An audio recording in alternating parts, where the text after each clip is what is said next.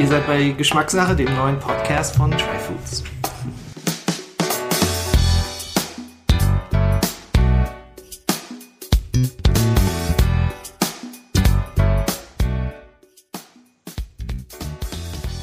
In der heutigen Ausgabe von Geschmackssache geht es mal wieder nicht um ein Lebens- oder Genussmittel, sondern um zwei sehr grundsätzliche Themen, nämlich das Kochen und das Essen gehen. Und dafür habe ich mir keinen geringeren eingeladen als Stefan Paul. Stefan ist Koch, Foodstylist, Journalist, Autor, ein sehr vielseitiger, erfolgreicher und zudem unheimlich sympathischer Mensch. Stefan gibt uns einige Einblicke in seine Arbeit. Er erzählt uns, was für ihn ein gutes Rezept ausmacht, warum ihn die japanische Küche so fasziniert und welche natürlichen Geschmacksverstärker er gerne einsetzt. Wir sprechen zudem über die Gastronomie, über gute und schlechte Restaurants, über Corona natürlich auch und unter anderem auch darüber, warum seine Frau besser schmecken kann als er. Also, bleibt dran. So, willkommen, liebe Hörerinnen und Hörer, zur neuen Ausgabe von Geschmackssache, dem Podcast von Tryfoods. Und heute freue ich mich sehr, mit Stefan Paul sprechen zu können. Äh, Stefan habe ich schon öfter getroffen auf verschiedenen Events oder wir haben uns so mal gesehen. Wegen Corona wäre das Schönste, normalerweise, wenn man sich auch noch persönlich sieht, das Zweitschönste ist wenigstens mit dir sprechen zu dürfen. ähm, also Stefan, herzlich willkommen. Schön, dass du dir Zeit genommen hast. Ja, danke für die Einladung, Jan. Freue mich. Ich mich auch. Und äh, was mich bei dir, Stefan, immer selber freut, ist, ist zum einen, dass du so ein sympathischer Typ bist, aber zum anderen finde ich, du bist irre begeisterungsfähig. Ähm, und es macht immer Spaß, mit dir zu ja. sprechen. Und als wir uns ausgetauscht haben wegen des Podcasts und Termin, hattest du auch gleich geschrieben, Mensch, ich war gerade in Österreich und habe verschiedene Karotten probiert. Und da klang schon deine Begeisterung gleich durch. Ähm, sag doch mal gleich, was hast du denn da genau gemacht? Was durftest du da probieren? Ja, das war sensationell. Also ich bin äh, eingeladen gewesen beim Kochcampus Wien. Das ist eine Vereinigung, äh, das kann man sich vorstellen wie so ein NGO für Kulinarik in Österreich, eine Vereinigung von äh, Winzern, Produzenten und Köchinnen und Köchen. Ähm, und die hatten geladen zu einer Reise ins Innere. Es ging also einen Tag um Innereien und am anderen Tag ging es äh, auch sehr innerlich zu, aber auf einem ganz anderen Niveau. Wir haben Möhren probiert und zwar in einem Versuchsfeld, das es so wahrscheinlich noch nicht gab und lang nicht geben wird. Sechs Biobäuerinnen und Biobauern über ganz Österreich verteilt haben an einem Tag Saatgut der gleichen Möhre, nämlich der Möhre Milan, eingesät und dann getreut, be, betreut, gehegt und gepflegt, um es dann kurz vor der Verkostung aus den unterschiedlichsten Böden herauszunehmen, nach Wien zu bringen, wo wir das dann in einem wissenschaftlichen Versuch ähm, probiert haben. Wie stark beeinflusst das Terroir eine Möhre? Und da habe ich gestaunt. was, was, was kam da bei dir raus? Also was oder was hast du da erfahren? Erstmal dachte ich, das ist im Grunde, ist es ja ein alter Hut. Wir kennen es ganz besonders gut im Grunde vom Wein und vom Spargel. Ähm, tatsächlich ist aber erst in Reihe und bei einem solchen Feldversuch ähm, erfahrbar, wie stark Boden tatsächlich den mhm. Geschmack der Möhre beeinflusst. Wir haben diese Möhre in sechs verschiedenen Aggregatzuständen bekommen, also aus sechs Bundesländern oder Regionen und in sechs Zuständen. Vom Saft bis zur gebröselten getrockneten Schale ging das Spektrum und es war super interessant. Schon beim Saft lagen die Geschmäcker weit auseinander der verschiedenen Anbaugebiete. Und wenn du eine Möhre verfolgt hast, ihre Charakteristika, ist es sogar gelungen, die durch die gesamten sechs Samples zu verfolgen, diese Möhre mit die, diesem Geschmack. Das war schon sehr eindrücklich und das hat mich dazu gebracht, in Zukunft nicht nur über das gute Produkt, sondern auch noch mehr über Boden nachzudenken. Ja. Spannend. Also, auf welchem Boden sollten wir denn jetzt unsere Karotten anbauen? Was schmeckt denn am besten? Ja, also Kalk und Sand sind immer ein guter Berater und dann kommen da natürlich noch hundert andere Sachen dazu. Ähm, aber das war schon erstaunlich, wie stark man tatsächlich äh, den Charakter des Bodens äh, sich in der Möhre spiegelt. Boden habe ich auch lange Zeit nicht, nicht drüber nachgedacht. Jetzt jemand wie dem Olaf Schnelle kennst du ja wahrscheinlich auch, ähm, mit seinen ja. äh, Wildkräutern, Pflanzen, fermentierten Gemüsesorten, der ja. auch sehr viel über Boden, über Humus spricht. Ähm, und ich habe neulich mich so ein bisschen Thema Naturwein auch beschäftigt und auch da ist ja so ein riesiges Thema Boden auch, ähm, was man mit dem Boden macht. Absolut, das, ist wirklich, das wird uns auch spannend. Ja.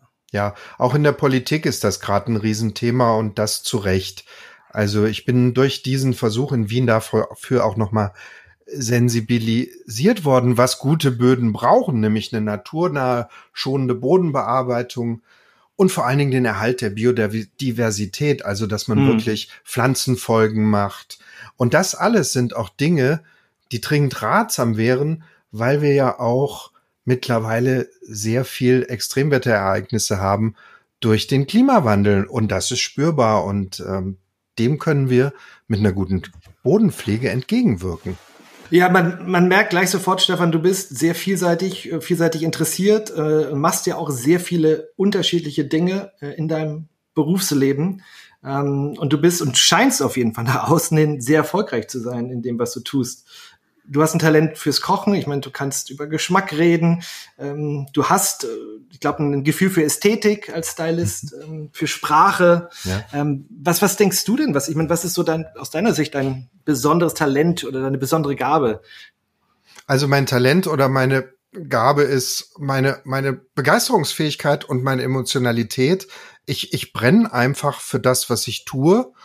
Und äh, ich bin sehr glücklich darüber, dass sich das, was ich gelernt habe, nämlich das Kochen, dass sich das bei mir so breit und in so viele Richtungen entwickelt hat. Ich bin heute Kochbuchautor, ich bin Foodjournalist, ähm, ich habe die unterschiedlichsten Kanäle, äh, bei denen ich über Essen und Trinken sprechen kann. Und in meinem Beruf ist es aber auch immer so, dass man unendlich viel und dauernd auch noch lernt.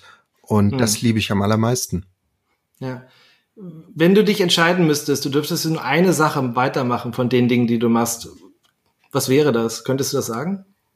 Das Kochen selbst, das Kochen als das Handwerk. Kochen wenn, ja. Also wenn ich das nicht kann, dann wird's dunkel.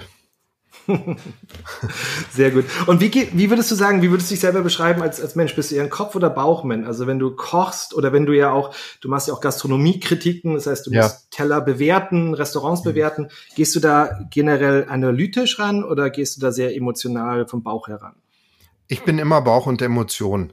Äh, und das steht mir manchmal im Weg. Meistens äh, dient es aber der Sache. Und was du schon angesprochen hast, gerade die Restaurantkritik, ähm, das ist so ein Feld. Ich begeister mich sehr für das, was die Kolleginnen und Kollegen da draußen machen. Und dementsprechend wurde mir auch schon in der Kritik irgendwie Zahnlosigkeit vorgeworfen. Das finde ich überhaupt nicht. Ähm, sondern meine Auffassung des Jobs des Restaurantkritikers ist nicht der eigene wohlfeile Geschmack, sondern ist die Weitergabe dessen, was in dem Restaurant passiert, das du gerade besucht hast. Und da halte ich mich sehr stark an die Fakten, erlaube mir aber doch an der einen oder anderen Stelle tatsächlich in gerechtfertigte Begeisterung auszubrechen. ja. Und wenn du, ich meine, wenn du kochst das auch, also ist es total Bauch, also überlegst du vorher nicht irgendwie, mh, hm, ja, die Dinge, die Harmonie sind harmonisch, das sind bestimmte Aromen, die da drin sind, äh, das könnte mit dem passen. Ist das alles Gefühl? Also es ist vor allen Dingen, äh, der Ausgangspunkt ist immer Hunger. Also ich muss unbedingt hungrig sein. Aber Hunger kann auch manchmal ein schlechter Berater sein, oder? ah, ja, das stimmt natürlich auch wieder. Bei mir ist es eine sehr positive Angelegenheit. Wenn ich hungrig bin, fange ich an, Rezepte zu denken. Und was dabei rauskommt, das ist meistens schon ziemlich gut. Es ist dann auch sehr nach dem Lustprinzip, auch was ich privat koche. Ähm, ich gehe gerne lieber öfter einkaufen und bin dafür flexibler mit dem, was es zu essen geben soll. Ähm, und darum ist das bei mir doch echt extrem Bauch und Lust und die entsteht bei mir immer aus Hunger. Ich stehe früh auf, 6.30 Uhr klingelt unser Wecker und ähm, dann setze ich mich an den Rechner und denke über Rezepte nach und das ist ziemlich gut. ich habe äh, auf deiner Webseite stefanpaul.de, äh, da gibt es ein Intro zu deinem neuesten dein. Standardwerk Kochen. Und äh, in diesem in diesem Film, in diesem Filmchen sagst du ja auch, dass oder du auch sehr stark einfach auf deinen Bauch achtest, weil der dir auch sagt, was dir schmeckt und was gut für dich ist. Ähm, es ist ja genau das, was du wahrscheinlich auch ihm gerade ja gesagt hast, wie du rangehst, dann wirklich, also mhm. Bauchgefühl im wahrsten Sinne des Wortes. Ähm, aber ist das was, was immer schon da war oder hast du dir das irgendwie antrainiert oder ähm, ja oder oder dass du immer schon deinem Bauch einfach vertraut hast? Weil ich glaube, viele Menschen vertrauen ihren eigenen Sinn gar nicht so. Also ist das bei dir natürlich gekommen oder ist das eine trainierte Sache gewesen? Nee, ich glaube, ich bin immer schon ein Bauchmensch. Aber was ich gemerkt habe, ist, dass wir insgesamt verlernt haben, unserem Bauch zu vertrauen. Unser Körper ist echt ein Wunderding. Jeder ist auch individuell und ganz eigen. Und darum habe ich immer eine gesunde Skepsis vor den ganzen Ernährungsschulen, die sich in den letzten Jahren aufgetan haben. Ständig erzählt uns irgendwer, wie wir uns zu ernähren haben und wie wir uns nicht zu ernähren haben. Und dabei vergessen wir völlig, dass wir Individuen sind mit eigenen Bedürfnissen, einer eigenen Arbeits- und Lebenswelt, die einfach irgendwie Dinge vorgibt, die uns gut tun oder eben nicht gut tun. Und tatsächlich war Kochen, mein Standardwerk der Küche war tatsächlich, der Ausgangspunkt war ein einziger Satz und eine einzige Idee, kocht doch, was ihr wollt. also das war der Start zu diesem Kochbuchprojekt, bei dem ich ganz vorsätzlich äh, jede Bauernhofromantik und Biobelehrung ausgeschlossen habe. Bei mir gibt's nicht mal mehr Jahreszeiten in diesem Band. Alle Rezepte zerfallen in kleinste Teilrezepte, die barrierefrei zugänglich sind. Und das war eben für mich die Umsetzung eines modernen Kochbuches, eines modernen Grundkochbuches, dass ich gesagt habe, kocht doch, was ihr wollt. Dieses Buch ist völlig individuell bedienbar. Und das war mein Ziel und wenn ich das erreicht habe, habe ich viel erreicht. Ja, äh, das hört sich ja ein Stück weit auch an, diese ganze ja, Komplexität. Ich glaube, wir, wir, wir als Gesellschaft sind einfach überfordert ja von dem, was es da alles draußen gibt, sei es was Ernährungsweisen angeht, ähm, was natürlich die Vielzahl an, an unterschiedlichen Lebensmitteln, Produkten etc., äh, die wir kaufen können. Ähm, und das scheint ja eben da auch dein Ziel zu sein im Koch, aber mit diesem, mit diesem Buch dann, wie du sagtest, also auch die ja. Saisonalität raus, Bio raus, alles mal wieder ein bisschen, bisschen äh, gerade ziehen. Ähm, aber kannst du mir mal da noch ein Beispiel sagen, was sind, wie, wie hast du das denn genau in Rezepten umgesetzt? Ja, also ich hatte einfach die Idee, dass halt nicht jeder irgendwie den wohlfeilen Kochvorschlag äh, des Autoren hinterher kochen möchte, sondern wenn ich zum Beispiel äh, eine Burrata habe, äh, mit, ähm, mit einem Gurkendillsalat kombiniert mit Rauchmandeln und eingelegten Kirschtomaten in so einem, in so einem Orangensud. Das ist ein Auftaktrezept aus diesem Buch. Dann will vielleicht irgendjemand keine Rauchmandeln oder findet die Gurken doof oder hat total Bock nur auf die Tomaten. Und die haben alle recht. Und ich schreibe dann auch im Buch, wozu die Tomaten sonst noch passen. Ähm, das mhm. Buch lebt auch von seinen Querverweisen. Und noch ein Wort bitte zu diesem Biohof und Bauernhof Romantik. Ähm, ich glaube fest an gute Qualität. Ich brauche, dass wir, wir brauchen dringend ein Bewusstsein für Qualität. Ich gehe mit dem Buch aber einen Schritt zurück, weil ich schreibe seit zehn Jahren für gutes Essen und es bewegt sich erstaunlich wenig. Die Idee dieses Buches ist auch, die Belehrung wegzulassen zugunsten des Handwerkes. Ich glaube nämlich, nur wer kochen kann, hat auch eine Wahl und nur wer ein bisschen kochen kann, hat auch Lust, Dinge auszuprobieren, Geschmäcker auszuprobieren, mit der Zeit ein Gefühl für Qualitäten zu entwickeln. Es ist also ein klein wenig auch ein trojanisches Pferd, mit dem ich da eingeritten komme. Ja, weil es ist, ich bin, ich bin selber auch überhaupt kein Rezeptmensch und zum Beispiel meine Frau ist da ganz anders, die sehr stark nach Rezept immer kocht. Und ich habe selber zum Teil ist vielleicht eigener Anspruch, dass ich sage, ich möchte gerne ein bisschen gestalten selber und nicht mhm. nur malen nach Zahlen machen. Mhm. Ähm, aber es ist ja auch, also für mich so grundsätzlich die Frage, es gibt ja so eine Rezeptflut, ne, ähm, ja. gefühlt. Also es gibt ja tausende von Rezepten und ist es jetzt, manchmal frage ich mich, ist es auch Fluch oder Segen? Also ist es, ist, ist, bringt es auch die Leute mehr in Abhängigkeit ähm, versus halt ein eigenes Gefühl fürs Kochen zu entwickeln? Das glaube ich nicht. Also diese Flut der Rezepte, die ist einfach da. Die hat uns der Online-Bereich gebracht und es gibt Menschen, die sind ganz happy da in ihren Kochportalen, wo halt irgendwie das Copy- und Paste-Gulasch seit 100 Jahren in 1000 Versionen rumspringt. Ähm, bei meiner Arbeit geht's um was anderes. Also meine Arbeit, ich habe mir einen guten Ruf erarbeitet als sehr akribischer Rezeptautor, dessen Rezepte funktionieren. Das ist ein Fund, mit dem ich handeln kann. Und das möchte ich auch gerne so beibehalten. Ich bin sehr, ich bin zwar Bauchmensch, ich bin aber, wenn es zur Niederschrift der Rezepte kommt, sehr genau.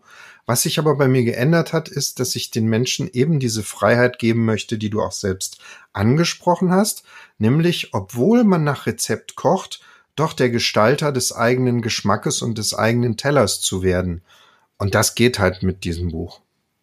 Ja. Aber was ist denn für dich denn ein gutes Rezept? Also neben dem, dass es dir, wie du schon sagtest, dass du ein bisschen aufsplittet, dass man Teile nutzen kann.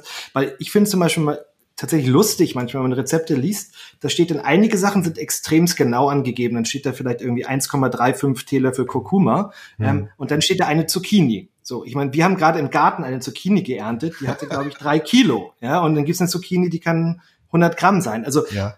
dieses, manchmal, also scheint es für mich gut, wenn es um Backen geht, verstehe ich, ne, damit es auch ja. funktioniert. Aber beim Kochen zum Teil, wo ich, wo ich mich auch frage, warum ist das eine so genau, das andere so ungenau? Also wo, wo es für mich nicht hundertprozentig Sinn macht oder ob das Rezept jetzt gut ist, ja, so wie es ist. Also was ist das für dich vielleicht? Was, was macht denn ein gutes Rezept? Ja, ein gutes, ein gutes Rezept muss verständlich geschrieben sein. Ähm, kurze Sätze, klare Anweisungen. Dann habe ich auch mit der Zeit gelernt, dass man bitte immer ganz unten anfängt. Also wirklich nichts, man darf gar nichts voraussetzen. Ähm, was ich aber zunehmend voraussetze, ist gesunder Menschenverstand. Also bleiben wir beim Beispiel Zucchini, da steht dann eine Zucchini. Das ist ja auch eine Freiheit. Das sagt ja auch irgendwie, ja, ich habe Lust auf ganz viel Zucchini in diesem Salat oder ganz wenig oder ich habe halt hier eine dicke Riesenzucchini, von der nehme ich natürlich nicht die ganze oder ich habe hier zwei kleine, dann mache ich doch die beiden kleinen. Also so ein bisschen und das kommt einfach auch mit der Zeit, dass man selbst so ein bisschen ein Gefühl entwickelt, wie groß und wie viel soll denn mein Rezept am Ende werden? Ganz oft, und das schreibe ich auch im Buch, ist es gar nicht so kriegsentscheidend, die mhm. Mengenangaben. Und mein Traum ist immer noch, aber alle Verleger sagen mir, das kauft keiner. Mein Traum wäre immer noch ein Kochbuch ohne Rezepte. Also ohne konkrete Rezepte, damit man einfach lernt, wie man ein Rezept kocht ohne Angaben. Das geht nämlich sehr gut. Wie viele Bücher hast du schon geschrieben? Wie viele Kochbücher? Also in den letzten Jahren, in den letzten zehn Jahren zwölf Stück. Zwölf Stück. Ja. Aber dann entwickelst du ja auch noch Rezepte für andere, ne? Also ja, ähm, genau. Das heißt, ich meine, kannst du ungefähr schätzen, wie viele Rezepte du in deinem Leben schon geschrieben hast? In meinem Leben weiß ich nicht, aber ich weiß, dass ich derzeit allerhöchstwahrscheinlich Deutschlands fleißigster Kochbuchautor bin und keiner weiß es. Äh, nee, äh, Rezeptautor, Rezeptautor, ja. Entschuldigung. Und keiner weiß es. Weil ich im Schnitt, wir haben es mal. Und meine, meine Hörer wissen es jetzt. Ja, viel, vielen Dank. Schöne Grüße. wir haben es tatsächlich mal durchgezählt, die letzten zwei Jahre in der Vorbereitung auf die Presseaussendung zum Kochen. Buch und äh, da sind wir auf um die 400 bis 500 Rezepte im Jahr gekommen, die irgendwo auftauchen und die von mir sind. Und das freut mich. Also ich habe Lust dazu, dass Menschen nach meinen Rezepten kochen. Das freut mich. Ich freue mich, dass im Social Media immer viel aufpoppt. Die Leute zeigen ihre Ergebnisse auf Facebook und Instagram. Das ist mir eine Riesenfreude. Und ich bin gelernter Koch und ich werde oft gefragt, ob ich nicht auch wieder mein Restaurant oder so. Ist ein totaler Quatsch, aber ich sage immer, meine Gäste sind jetzt die Leserinnen und Leser meiner Kochbücher und Rezepte. Und wenn die zu Hause eine gute Zeit haben, das ist für mich das Allerschönste. Hm. Hast du denn mal Sorge, dass dir irgendwann mal die Inspiration, Ideen für Rezepte ausgehen können? Ich glaube eher nicht. Ich bin eher nicht zu bremsen. Also wenn ich dürfte, würde ich auch drei oder vier Kochbücher im Jahr machen. Man redet mir immer davon ab, aber ich, äh, ich habe viele, viele Ideen und ähm, das muss dann auch immer sofort losgehen bei mir. Ich bin sehr rast und ruhelos, aber auf eine sehr schöne Art. Ja was, wenn wir jetzt speziell übers Kochen reden, ich meine, du bist ja ausgebildeter Koch, hast in der Sterne-Gastronomie gearbeitet, hast sehr, sehr viele Erfahrungen, sowohl ja mhm. direkt in der Küche als auch jetzt in Rezeptentwicklung, äh, ähm, die angesammelt.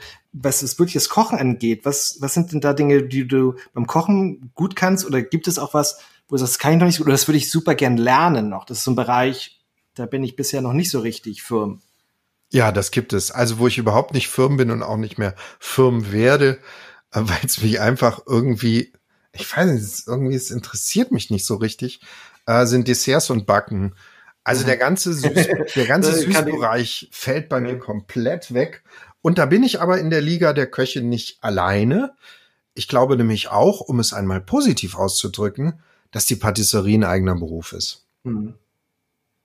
Aber es ist ja wirklich, es ist ja echt erstaunlich, dass es, glaube ich, vielen so geht. Ne? Dieses, ja, dass, dass man, ich meine, der, der Tim Melzer sagt ja sehr gerne, irgendwie Backen ist nicht Kochen. ja, genau. ähm, immer und in seinen Sendungen, dann wird er ja immer Fuchsteufel wild, wenn er backen muss. Ja. Ähm, aber es ist schon erstaunlich, wie, wie vielen das ja so geht, dass das dass das eine andere, eine andere Kategorie ist. Ich glaube, und da spreche ich jetzt nicht als Rezeptautor, ich glaube, das ist die Akribie, die äh, Köchinnen mhm. und Köche nicht so gern die Patisserie machen lässt.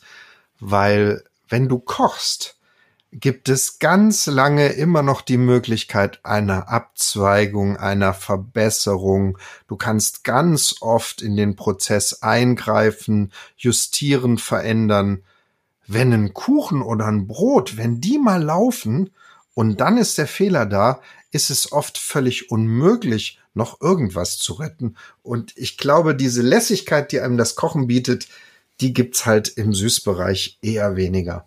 Wenn man über das Kochen redet und das ähm, geht es ja einfach im Endeffekt darum, dass man was, was Leckeres vor allem ja auch kocht, ähm, dass es genussreich ist. Wie, wie machst du das, dass, dass deine, wenn du etwas kochst, dass das Geschmack an deine Ding, an dein Essen kommt? Ist das auch komplett Bauchgefühl ähm, oder gibt es da einen bestimmten Ansatz, den du, den du fährst, ähm, dass du sicherstellst, dass das auch wirklich ein geschmacksvoller Teller ist nachher? Ja, ich habe da selbst viel gelernt in den letzten Jahren. Eine Erkenntnis, die mir viel Freude beschert hat, ist, dass ich auch während der Lehrzeit völlig falsch salzen gelernt habe. Uns wurde immer eingetrichtert, Fleisch nicht vorher salzen, das saftet aus. Fisch auf keinen Fall und immer nur in letzter Minute salzen. Gemüse wurden äh, kurz vorm Servieren abgeschmeckt. Ein riesen Schwachsinn. Also heute beginnt bei mir jeder Vorgang damit, dass ich erstmal alles klein hau und einsalze. Und dann kann das da liegen und dann kriegt das noch mehr Geschmack. Äh, das Fleisch festigt sich, der Fisch festigt sich wunderbar, wenn er eine Stunde vorher schon mal leicht gesalzen wird. Das ist etwas, was ich entdeckt habe, dass das frühe Salzen das spätere schädliche und zu viele Salzen einfach auch ersetzt. Salz durchdringt, wenn es früh eingesetzt wird, dein Produkt wirklich und macht es wirklich wohlgeschmackig. Und das mhm. zweite ist natürlich Umami. Das ist natürlich auch ein Thema, was in den letzten Jahren eben auch in der Beschäftigung mit, mit der vietnamesischen Küche, mit der japanischen Küche bei mir sehr stark geworden ist. Und dass ich einfach heute sehr gerne mit Geschmacksverstärkern arbeite, wie äh, Kombu-Alge oder einer guten Soße, einem fermentierten Miso, äh, oder Miso ist immer fermentiert, das sind einfach so Sachen, die bringen super einfach, super viel Wumms in deine Gerichte und das ist eben auch ein Teil meiner Arbeit, diese Sachen dann immer meinen Leserinnen und Lesern zu erzählen. Das ist ja, das ist ja total interessant, weil das Umami und Salz sind ja Grundgeschmäcker, die wir in der, in der Zunge schmecken und die wir aber ja zum Überleben genau wie süß benötigen, aufnehmen müssen, weil sie Energie, weil sie Salz beinhalten. Das heißt, es ist lebensnotwendig. Mhm. Und gleichzeitig ist es ja, dass das so Geschmacksverstärker sind. Ja. Ähm, das finde ich total interessant, wie halt wirklich dieses das Thema des Überlebens des Menschen mit dieser Genuss, mit Genuss so stark dann verbunden ist und mit Geschmack. Und ich glaube tatsächlich, dieses, das ist natürlich so süß. Ich glaube, das das kennen Kinder schon, das ist in der Gesellschaft, in der westlichen Gesellschaft ganz etabliert, dass, ne, wenn du ein bisschen Zucker irgendwo ranhaust, dass das dann auch leckerer wird, viele Sachen. Aber gerade, ich glaube, so auch Umami ist ja so lange Zeit, auf jeden Fall, äh, vielleicht unbewusst gab es das oft, ja. aber es war bei vielen, glaube ich, nicht im Bewusstsein, ne, lange Zeit. Absolut. Oder wie war das, wie war das in der, in der, in der, bei Köchen früher? Also als du zum Beispiel Ausbildung gemacht hast, wurde über Umami gesprochen? Nein, also den Begriff Umami habe ich hier während meiner ganzen aktiven Kochzeit, ich habe sechs Jahre Sternegastronomie gekocht, nicht einmal gehört. Wir sind aber auch in einer anderen Zeit. Ähm, das war Ende der 80er, Anfang der 90er Jahre.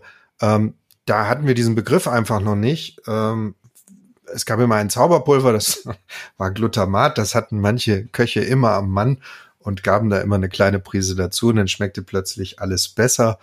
Ähm, heute wundere ich mich echt, wie wenig tief wir gegangen sind, wie wenig wir eigentlich geschürft haben in den Möglichkeiten. Gleichzeitig glaube ich eben aber auch, dass Küche insgesamt eine Entwicklung ist und dass diese Themen eben erst jetzt aufgekommen sind und wir heute sehr viel besser kochen können und sehr viel natürlicher Geschmack herstellen, als wir es damals gemacht haben. Also du hast auch gerade angesprochen, das vietnamesische Küche, japanische Küche. Das heißt, du reist ja auch viel international. Ja. Ähm, gibt es eine Länderküche, die die es besonders angetan hat? Ja, die japanische. Also immer schon. Ich habe schon, äh, ich habe meine Lehrzeit, ich habe bei Albert Bouley gelernt im Waldhorn in Ravensburg. Das gibt es heute nicht mehr. Herr Bouley ist auch früh verstorben leider.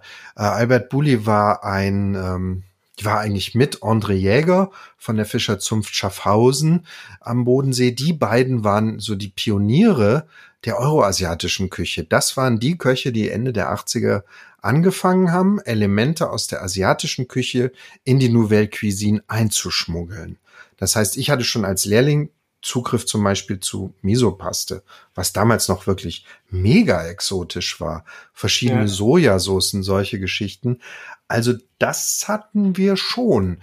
Und dort ist auch meine Liebe zur japanischen Küche entstanden, die mich nie wieder losgelassen hat. Ich bin begeisterter äh, Koch der japanischen Küche, die ist einfach so energetisch, so minimalistisch, äh, so philosophisch gleichzeitig auch. Da passiert so viel ähm, auf kleinstem Raum mit wenigen Mitteln. Das ist schon wirklich bemerkenswert und ist etwas, mit dem ich mich immer wieder auch privat gerne beschäftige. Mhm. Ja, ich war, also ich habe auch so eine große Affinität zur japanischen Küche, ähm, war halt auch schon mehrmals in Japan und äh, liebe, liebe das Essen ähm, und auch die, den ganzen Ansatz ähm, der, der ja, Ernährung in, in Japan.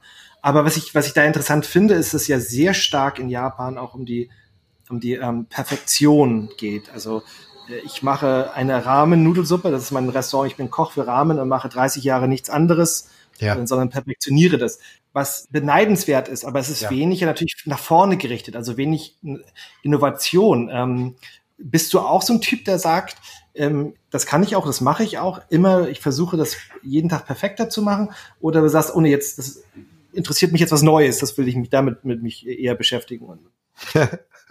das ist eine super Frage. Ich glaube, ich bin eher so der oh, immer was Neues Typ, äh, weil ich gern oh, super gerne Sachen ausprobiere und ähm, es gibt wenige Gerichte, die ich ähm, zur Perfektion entwickeln wollte. Ah, aber es gibt vielmehr diesen unbedingten Willen und Wunsch, die eigene Küche selbst zu perfektionieren, eben über die angesprochenen Sachen wie das Einsetzen von Umami-Quellen, äh, das, das neue Salzen, Ruhezeiten, Fermentieren, die Arbeit mit Temperatur. Das sind Dinge, die so allgemeingültig sind, die mich aber dann eben auch beschäftigen, mehr als die Versenkung in ein einzelnes Gericht. Ja, was denkst du denn, also weil auf der einen Seite, du hast es ja vorhin auch mal gesagt, dass sich eigentlich in den letzten Jahr, zehn Jahren gar nicht so viel getan hat ähm, in unserem Verhältnis zum Essen in Deutschland. Ähm, was man manchmal, wenn man medial das betrachtet, das anders wahrnimmt, weil gefühlt ist, ist, ist Essen viel mehr jetzt in den Medien, in unterschiedlichen Sachen. Es werden mehr Trends besprochen, jetzt zum Beispiel als Beispiel sagst du Fermentation, ne? das scheint ja auch gerade ein großes Thema zu sein. Aber auch, es sind ja auch viele Dinge, die Zeit, also die, die Zeit benötigen. Versus unsere Gesellschaft, die oft jetzt sehr schnelllebig ist. Wie hm. denkst du denn, ich meine, solche, solche Trends werden sich weiter durchsetzen? Ähm, werden mehr Leute zu Hause wieder Sachen machen? Ähm, oder wie denkst du da jetzt in die Zukunft äh, gerichtet, wie, wie das da weitergehen wird? Also ich bin ganz vorsichtig, aber ich glaube, dass Corona ein Schnitt war. Ähm, also das war es ganz sicher. Aber vor allen Dingen im kulinarischen Bereich eventuell auch ein guter und wichtiger Schnitt. Ähm, Corona hat das schnelllebige Trendkarussell, dem wir seit den Nullerjahren so ein bisschen aufgesessen sind, äh, das wurde einfach gestoppt. Ähm, Trends waren ja ursprünglich mal, entstanden ja ursprünglich mal aus einer gesellschaftlichen Notwendigkeit. Ähm, später waren Trends aber so gerade ab den Nullerjahren irgendwie eigentlich nur noch die Bestätigung des eigenen Lifestyles. Mhm. Da war gar nicht mehr so viel dahinter. Und was ich jetzt gerade unglaublich merke, ist, die Trends sind vorbei und es kommen jetzt aber plötzlich Fragen und Strömungen und Ideen, die einfach dieser Krise geschuldet sind, in der wir alle kollektiv und dennoch jeder für sich individuell festgestellt haben, was brauchen wir eigentlich und was brauchen wir nicht wirklich. Und die Trendthemen der nächsten Zeit, um das Wort ein letztes Mal zu benutzen, sind für mich ähm, Gesundheit, Qualität, Produkt. Das sind die Sachen, die die Menschen jetzt plötzlich interessieren. Das Fermentieren ist eine Geschichte, das Brotbacken ist eine andere. Naja, Hefe war ja neben Toilettenpapier eins, ne, der, Artikel, die im Ausverkauft waren. Ja, es war ganz peinlich. Und wahrscheinlich, aber dann, das wäre dann der nächste Schritt, sagen, okay, die Leute brauchen gar keine Hefe mehr, weil sie alle Sauerteigbrote backen. Ne? Ja, da geht's wohl hin. Also ähm, neulich lief hier schon ein Nachbar durchs Haus. Ähm, nee, nee, der lief nicht durchs Haus, der schrieb in die WhatsApp-Gruppe, er hätte noch Sauerteig zu verschenken und sei jetzt amtlich alt. Machst du sowas? Also ist Brotbacken, ist das was, was du selber machst? Gar nicht. Ähm, oh. Wir sind nur zu zweit. Ähm, wir haben keine Kinder. Wir sind beide vollberufstätig. Ähm, das heißt nicht, dass da nicht Zeit wäre, um Brot zu backen aber es wäre immer zu viel und wir kriegen es einfach nicht weg. Es macht für uns wenig Sinn. Wir unterstützen äh, die letzten handwerklich backenden Bäcker in unserer Stadt mit unserem Brotkauf. Ja, super. Lustig, du, weil du gesagt hast, zu zweit, muss ich ganz kurz Anekdote erzählen. Ich habe heute, ich habe heute nach Stefan Paul gegoogelt. Ja. wenn man Stefan Paul eingibt, dann mhm. Google macht doch immer Vorschläge, wie es weitergeht. Mhm. Ja, erst, der erste Vorschlag war Stefan Paul Ehefrau. Oh, das schmeichelt mir aber, dass das.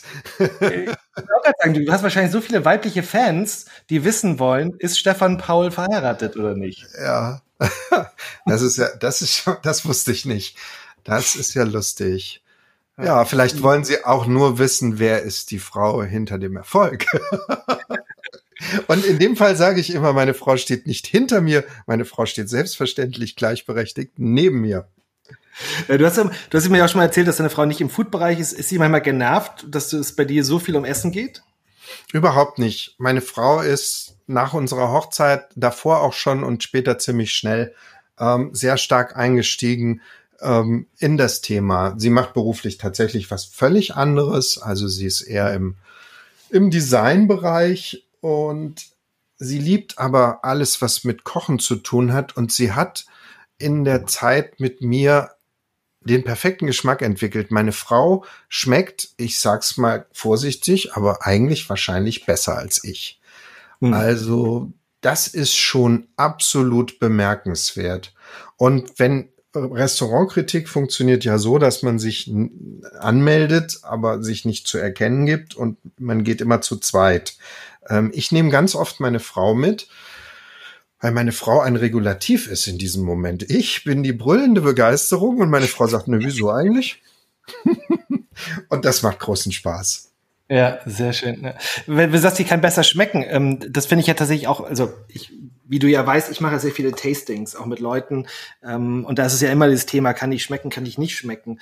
Ähm, würdest du sagen, dass sie wirklich besser schmecken kann oder hat sie da auch eine Gabe dafür, das besser zu beschreiben, was sie schmeckt? Weil ich versuche das immer sehr gern zu trennen, ne? wirklich das Schmecken versus das Beschreiben. Ja, das ist auch richtig. Und was meine Frau früher nicht konnte, war beschreiben. Und das haben wir gemeinsam oder das haben wir gemacht über den Wein. Ähm, es gab da so ein Weinbuch, da waren immer so Abbildungen von den Früchten und Nüssen und was und Kräutern, die man in äh, der einzelnen Traubensorte äh, erschmecken konnte. Und mit dem Buch haben wir super viel gearbeitet. Und heute besser schmecken, weiß ich nicht. Äh, meine Frau ähm, spürt Nuancen auf, die mir entgehen würden, wenn ich mich nicht konzentriere, sagen wir es mal so. Ja. Also die weiß auch sofort, wenn ich ihr Lieblingsgericht koche und ich habe irgendwas verändert und ich verändere immer irgendwas, Dann kriegt sie raus, was das ist. Dann sagt sie, du hast jetzt nicht ernsthaft da Fenchelsaat dran gemacht. Wobei ich wirklich dachte, ein Hauch Fenchelsaat, das muss, muss doch, das fällt doch gar nicht auf. Ja, es fällt ihr alles auf. Und sie sagt auch ganz oft den Satz, ähm, da schmeckt was vor. Also, da schmeckt, da schmeckt was vor. Meine Frau das heißt, liebt beim Essen, dass es eine runde, ganzheitliche Geschichte ist. Und sie hasst das, wenn irgendwas vorsticht. Ach so, vorsticht. Okay, verstehe. Ah. Ja, interessant. Wie ist es aber, wenn du vor allen Dingen Restaurantkritiken immer dann zu zweit, also oder die, die machst, kannst du dich dann genug aufs Essen fokussieren? Also weil mir geht es manchmal so, wenn ich mit anderen Leuten essen gehe, fällt mir dann auf, ups, ich habe mich gar nicht so stark auf das Essen konzentriert, ich war zu sehr auf die Person gegenüber konzentriert. Ach, weißt du, Jörn, wir kennen uns ja auch. Insofern, und wir, wir, wir haben beide Spaß an diesen Abenden in dem Sinn, dass eben die Aufgabe tatsächlich ist, sich aufs Essen zu konzentrieren und später etwas dazu zu sagen und festzuhalten. Ähm, das ist schon sehr schön. Wir sprechen trotzdem natürlich privat. Ähm, vor allen Dingen, was auch ganz lustig ist, äh, wenn ich, also hier im Norden kennt man mich schon ein wenig und es könnte sein, dass ich auffalle. Und ähm, wir geben immer das, ähm, liebende Ehepaar zum Jahrestag. und da sind wir noch nie aufgeflogen. Alle Kriegt ihr noch mal so ein Überraschungsdessert dann noch? Ja, nein, das nicht. Aber alle sind immer ganz entspannt, weil sie denken, ach, Stefan ist ja privat hier. Sehr schön. Was ist denn, ähm, wenn wir, wenn wir über Restaurants sprechen und Restaurantkritiken, was macht für dich ein gutes Restaurant aus? Ein gutes Restaurant hat vor allen Dingen eine Haltung, und damit meine ich jetzt nicht irgendwie rotzfrech den Gast herum zu komplimentieren, sondern einfach. ja, das ist auch was, was echt stark im Kommen ist. Dieses, dieses, diese sehr lässige Habitus dem Gast gegenüber, ähm, diese falsch verstandene Lockerheit, manchmal sogar Verbrüderung mit dem Gast. Das sind alles Sachen, die finde ich irgendwie schwierig. Äh, mit Haltung meine ich, dass es wirklich ein Konzept gibt, ähm, das mehr ist als eine bunte Sause Lebensfreude, sondern dass man sieht, da ist ein Stil, da ist eine Küchenrichtung und diese Küchenrichtung wird vielleicht auch vermittelt mit ein bisschen Informationen dazu. Das heißt nicht, dass die Kellnerin oder der Kellner eine halbe Stunde pro Teller erklären. Aber es ist schon schön, wenn ich merke, ich bin in einem Gesamtkonzept, bei dem sich jemand was überlegt hat. Ähm, das finde ich super. Und dann geht's mir um Gastfreundschaft. Vorhin habe ich erzählt, dass ich so ein freundlicher ähm, Restaurantkritiker wäre. Das bin ich. Aber es gibt eine Sache, bei der geht mir das Messer in der Sacktasche auf und das ist Lieblosigkeit. Wenn ich das merke, dann bin ich richtig, dann das nervt grandios. Wie ist bei legere Art? Ich habe mit meiner Frau öfter ein einen kleinen Disput in Restaurants. Äh, ich duze sehr gerne die Kellner. Ja. Ähm, Gerade wenn es, also ne, wir sind ja in Berlin, ähm, ja. da ist, da ist das ja auch sehr oft ähm, selbst ein bisschen im gehobenen Bereich sehr leger. Auch der ja. Umgang der Kellner mit dem Gast hast du ja auch gerade gesagt. Ja. Ähm, und, und ich duze da immer. Ähm, und ja. das, sie, sie mag das nicht, weil sie dann auch gleich so diese Richtung Verbrüdung bist. Bist du dann ein Siezer oder ein Duzer? Ich bin ein, ein, ein totaler Hardcore-Siezer ich sieze, bis ich zum Du gezwungen werde.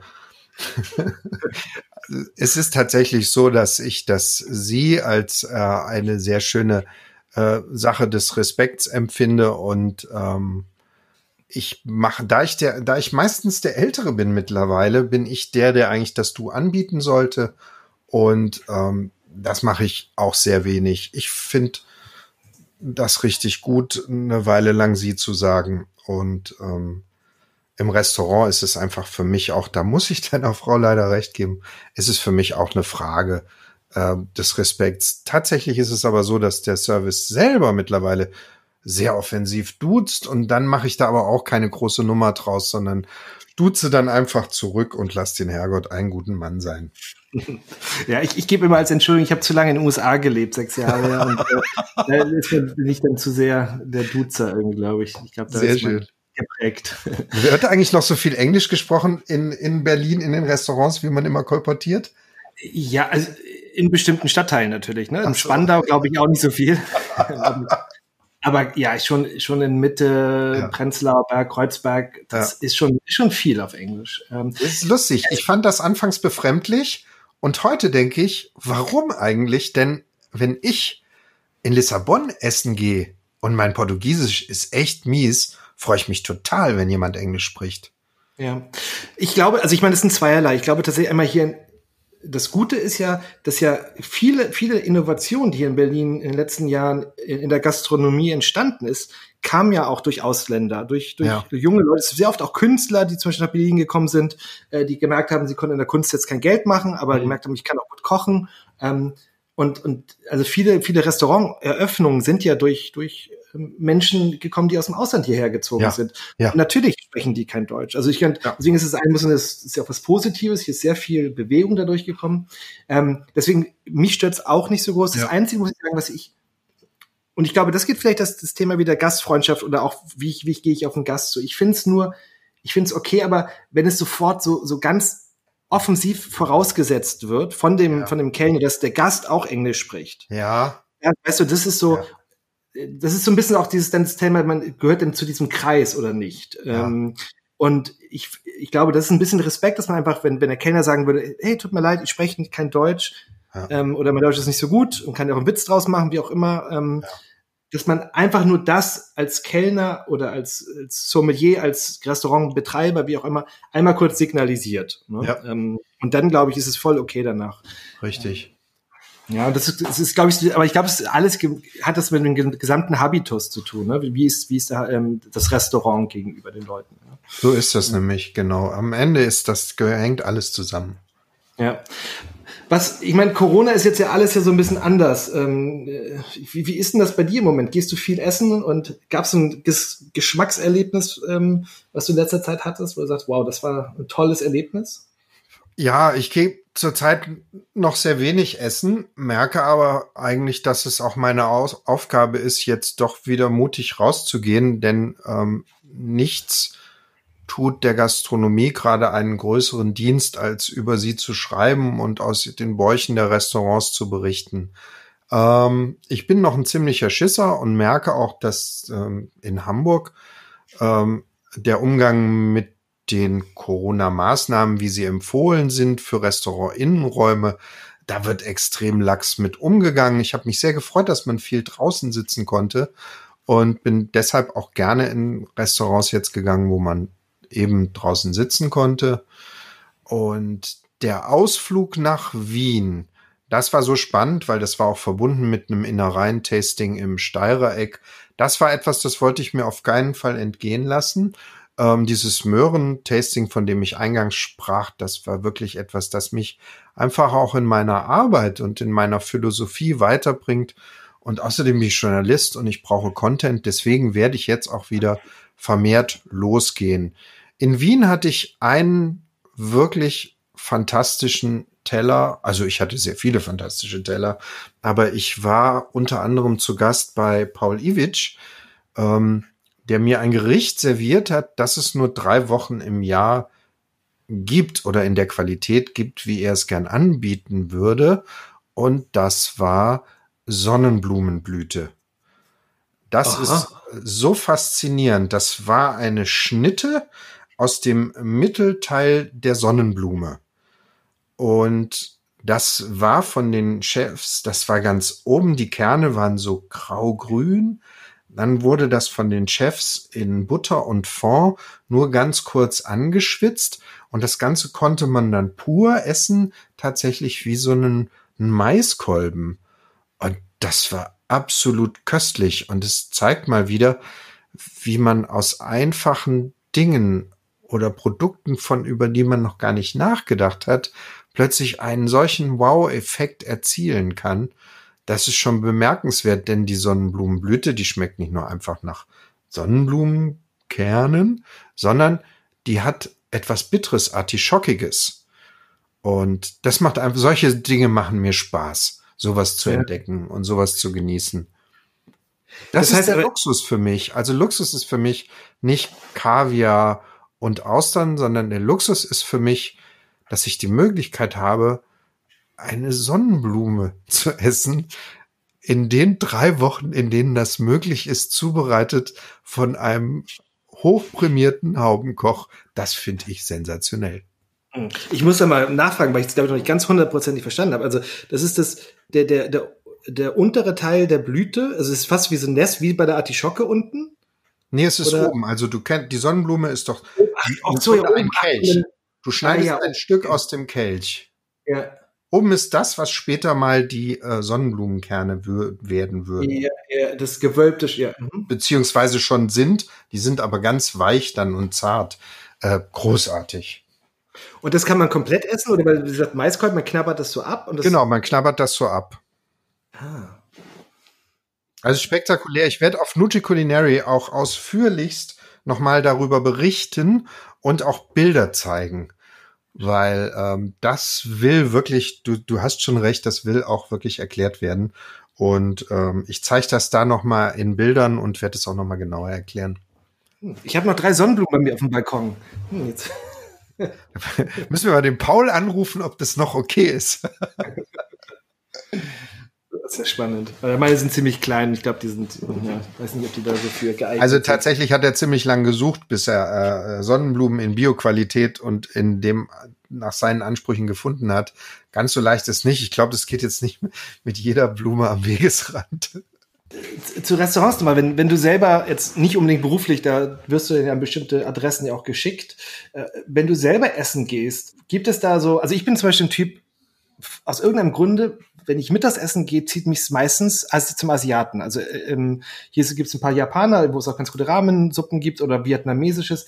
Irgendwie bin ich mittags ein asiatischer Typ. Äh, abends mache ich zum Beispiel dann sehr gern andere Sachen, gern beim Italiener oder so sitzen. Ähm, Gibt es bei dir so bestimmte Restaurants oder Landeküchen, die dich besonders anziehen, wenn du selber einfach essen gehen willst?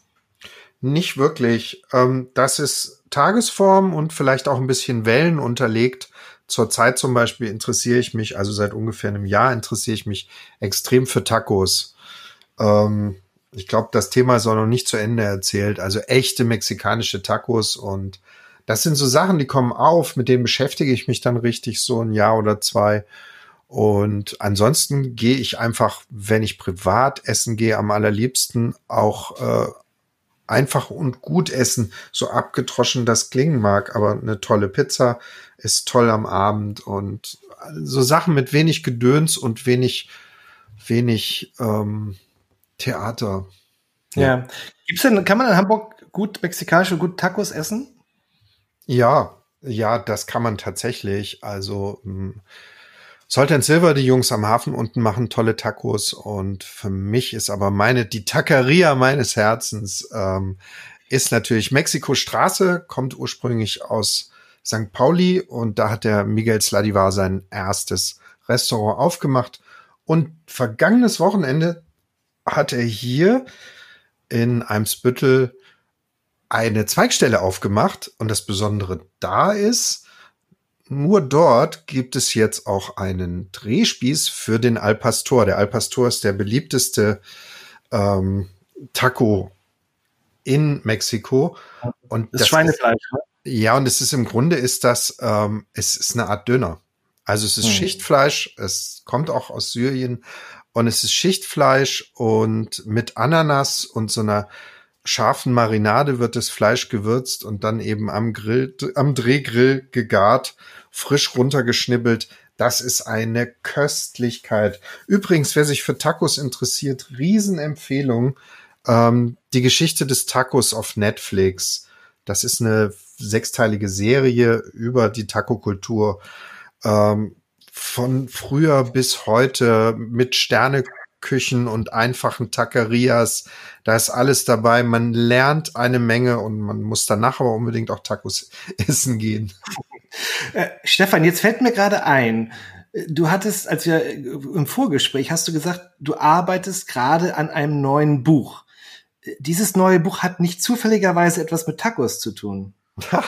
Nein, das hat es nicht. Okay, das, weil du gerade gesagt hast, gerade, gerade Tacos ist so die Phase. Ich dachte, das hat vielleicht was mit dem Buch zu tun. Das ist ganz lustig. Also es ist tatsächlich so, meine, meine Kochbücher sind ja relativ erfolgreich und die Verlage schauen schon immer, was ich mache. Und wo sie besonders gerne gucken, ist ähm, Instagram. Und da sieht man immer extrem stark, wenn man sich eine Weile damit beschäftigt, mit was ich mich gerade beschäftige.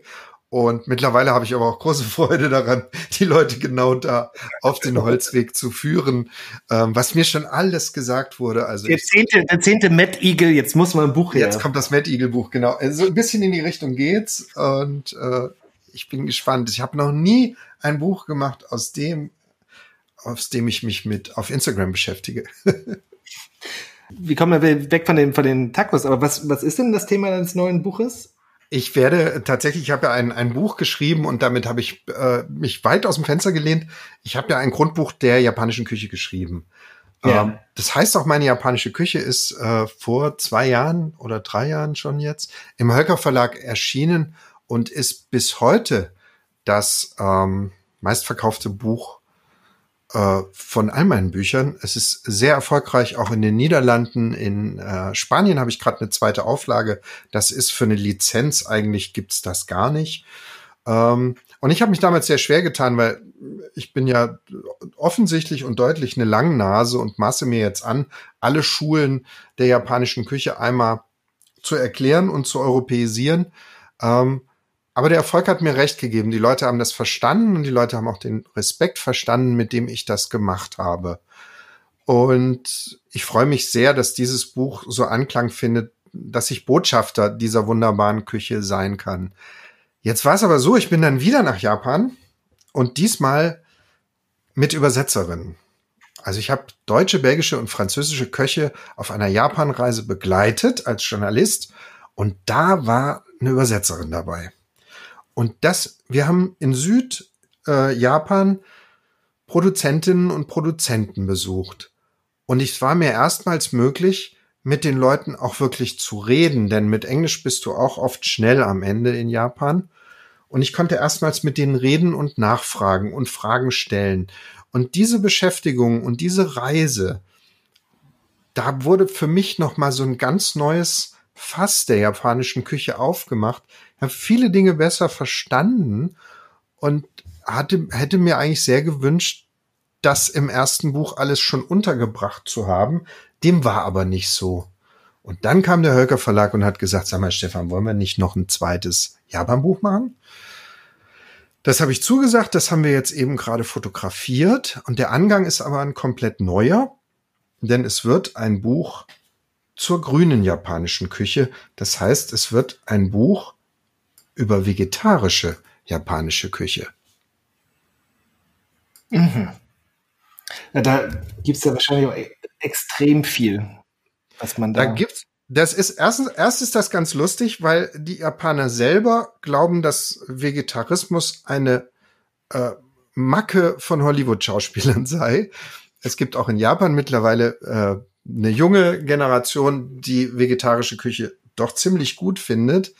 Tatsächlich ist es aber so, ähm, das Dashi, also die Brühe, die ist ja immer mit Katsuboshi, also mit diesen Flocken vom Bonito-Fisch. Und die ist eigentlich überall drin. Also Dashi ohne Dashi keine japanische Küche. Wenn du aber erstmal ein vegetarisches Dashi gemacht hast, dann steht der Freude nichts mehr im Weg. Und dann entfaltet sich über die vegetarische Gemüseküche nochmal ein ganz anderer Zugang zur japanischen Küche selbst. Hm. Und das heißt vegetarisch dann Shiitake. Ja, genau, genau, für den Dashi, ja, ja, also am allerbesten natürlich. Klarer Fall. Es geht aber auch Vollkornbrot zum Beispiel ziemlich gut. Also es ist sehr witzig, ich habe das alles im Buch festgehalten und mir hat sich dann noch mal eine neue Welt geöffnet, von der ich unbedingt erzählen wollte. Und wir waren jetzt während der Arbeiten im Fotostudio, das ganze Team war wirklich mega begeistert, was für Geschmacksgranaten und Bomben da entstehen. Da brauchst du wirklich überhaupt kein Fleisch oder Fisch mehr. Mhm. Ja, es ist ja, es ist, ich meine, das ganze Thema Fleisch, wollte ich sowieso auch nochmal fragen, wieso deine Einstellung zum Thema Fleisch ist, weil das ist ja, scheint auch mit so ein extremes Thema eher zu sein und ein sehr, sehr großes Thema, ähm, wo ja auch wo es zum Teil auch sehr, sehr von verschiedensten Seiten sehr ideologisch zugeht ja. ähm, oder zum Teil auch verhärtet ja auch schon zugeht. Ähm, und das, aber ich glaube auch so in Deutschland ist es ja, wir waren so stark gefühlsmäßig auch eine Fleischkultur. Ne? Fleisch war immer der Hauptteil des Tellers. Das andere Rest waren Beilagen, das war ein bisschen daneben, oft lieblos. Ähm, Und Gefühl in Japan ist es immer schon gewesen, dass das, oder eher mein persönliches Gefühl, dass das Fleisch auch eine Beilage, also es war alles Beilagen, alles spielte gleichwertig eine Rolle. Ja, ähm, ja. Und, und ich habe das Gefühl, in Deutschland ist halt, weil es so, so eine krasse Fleischkultur ist, hat sich jetzt auch eine krasse Gegenkultur entwickelt. Ja. Und hoffentlich trifft man sich irgendwann in ein paar Jahren wieder irgendwie in einem vernünftigen, auf einem vernünftigen Mittelweg. Ne? Ähm, ich glaube vor allen Dingen, wir müssen einfach echt aufhören, so viel Fleisch zu essen. Das, äh, also unser Fleischkonsum ist viel zu hoch und ursächlich für unfassbar viele Probleme, die wir haben. Und deswegen sollten wir dringlichst weniger Fleisch essen. Jetzt ist aber die Geschichte mit der Ideologie. Jetzt kommen wir daher und sagen den Leuten, Mensch, Leute, bitte esst mal weniger Fleisch, das geht ja gar nicht. Das geht so nicht. Das ist ein Lern, eine Lerngeschichte. Wer nicht kochen kann, kann kaum auf Fleisch verzichten. Selbst ich als Kocher bei meinen ersten vegetarischen Büchern habe ich wirklich erstmal umdenken müssen. Also weg vom Fleisch als Ausgangspunkt der kulinarischen Überlegung hin zur Möhre oder zur Rübe, die plötzlich im Mittelpunkt der Gedanken steht. Ähm, das ist ein Lernprozess. Und auch da denke ich, weniger Fleisch bedeutet, dass Menschen lernen müssen zu kochen und hm. Grundwissen an Kochen haben. Und deswegen mache ich auch sehr viel so Lehrbuchgeschichten und mache auch jetzt wieder ein vegetarisches Buch, weil ich glaube, das ist unsere Zukunft, das muss unsere Zukunft sein. Selbst bin ich natürlich auch ein leidenschaftlicher Fleischesser, aber eben alles in Maßen und ich möchte halt den guten Sonntagsbraten mir auch in vielen Jahren noch schmecken lassen. Dazu gehört, dass wir alle aufhören, dreimal am Tag Fleisch zu essen. Ja, ja, komplett. Aber hast du selber schon mal für dich überlegt, ähm, komplett auf Fleisch zu verzichten? Gab es schon mal so Momente, wo du gesagt okay, ich will das Nein. mal ganz. Okay. Nein. Nein, weil, also ich finde, eine ausgewogene Ernährung ist, ist, ist das A und O. Und ich könnte gut Vegetarier werden, aber ich kann zum Beispiel nicht auf Rostbratwürstchen verzichten. Oh. Oder Tafelspitz oder Wiener Schnitzel. Das sind die drei Sachen. Ich weiß, also ein Leben ohne das geht gar nicht. Wäre sinnlos. Ja. Nee, ich finde es, also ich meine, weil ich, ich beschäftige mich ja oder habe ja auch äh, ein, ein gerade ein Produkt, ein, ein veganes Produkt, ähm, ähm, was ich da ähm, ja gerade produziere mit, mit zwei anderen ja. zusammen. Und deswegen bin ich natürlich sehr stark gerade auch in diesem vegetarischen und veganen äh, Bereich unterwegs. Und ich bin selber, ich esse auch, würde ich sagen, wenig Fleisch oder bewusst Fleisch. Ich habe es ja. extrem auch reduziert. Ich, aber auch ganz will ich auch nicht verzichten. Aber ich finde es schon interessant, wie, ähm, also in meiner Situation, wie man, wie sich das dort schon shiftet und wo man das Gefühl hat, ich auf jeden Fall in der Situation, dass man, dass man das immer wieder dann ein Stück weit rechtfertigen muss. Ja, ähm, ja. Ähm, das Thema, ganze Thema Fleisch. Ähm, aber also solange das sagen, ich muss mal sagen, ich finde diese ganzen plant-based Sachen, die einfach das Fleisch in, in, in einer gewissen Art auch ersetzen sollen in den Gerichten, das habe ich früher skeptisch gesehen. Heute denke ich, dass das eine sehr, sehr, sehr, sehr gute Sache ist, weil das einfach Leuten hilft, reinzukommen in dieses vegetarische Kochen. Also das ist ein, eine super Hilfestellung für Leute, die einfach noch nicht mit reinem Gemüse kochen wollen, sondern einfach noch diese, diese Sache oder diese Konsistenz einfach auch gut finden. Und viele Sachen in dem Bereich sind mittlerweile so gut, dass du einfach äh, nicht nur Konsistenz, sondern auch im Geschmack oft überrascht bist, wie nah dran das ist, ne? Ja, also zum Teil ja. Also ich meine, ich habe, ich, also ich fand auch lange Zeit, dass Leute das als Entschuldigung oft genommen haben. Ja, schmeckt nicht so gut, aber ist ja vegan, ähm, mm, mm. dass sich das getan hat. Wo ich ein Problem habe persönlich mit sind weiterhin, dass es eine ganze Reihe an an veganen Lebensmitteln gibt, die als, als Ersatz da sind, die einfach processed, also ne, ähm, völlig durchverarbeitete äh, äh, Produkte sind. Ähm, und wenn man sich dann die Zutatenliste hin drauf guckt, ja. wo man dann halt auch ein Lexikon braucht, zum Teil, um das erstmal zu verstehen. Und das finde ich, und das meine ich dieses, glaube ich, ideologische, oder wo es dann, wo es dann für mich irgendwie so diese extremen Seiten sind, ja, weil es vegan ist, muss es, ist dann wiederum alles gut.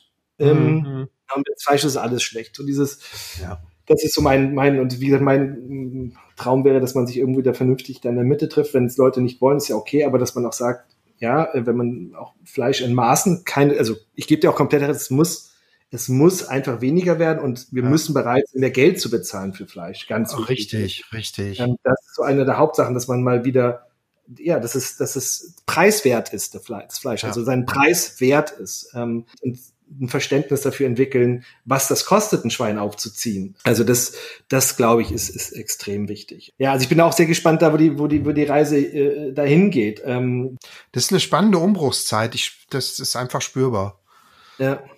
Du hast ja vorher gesagt, mit der, auch nochmal, vielleicht um abschließend zu Corona gesagt, dass es unser Essverhalten zu Hause verändert. Ist es das Gleiche für dich auch in der Gastronomie? Also welche Auswirkungen hat das da und wie geht es denn, wie siehst du da die Zukunft in der Gastronomie? Wie geht es da weiter? Ich glaube, gerade in der Gastronomie ist es ganz besonders wichtig, dass man jetzt äh, Stil und Kante zeigt, eine eigene Handschrift. Also diese Zeiten, in denen Gastronomie äh, auch mal reines Entertainment war oder einfach äh, Lifestyle-Unterstützung. Ich glaube, das sind die Läden, die Schwierigkeiten bekommen werden. Äh, wer eine klare Haltung äh, hat, wer Stil zeigt. Äh, Transparenz ist auch eine Tugend, die wirklich für Erfolg sorgen wird in der Zukunft. Äh, dann glaube ich, dann gibt es eine gute Zukunft auch für die Gastronomie. Ja. Ja, es ist tatsächlich, ich finde es sehr, sehr spannend, wie, wie alles in äh, unser, unser Essverhalten, die, die Foodbranche in so ein, zwei, drei Jahren aussehen wird. Ähm, und wo, wo die Reise da dahin gehen wird. Ähm, das, das spannend dran zu bleiben.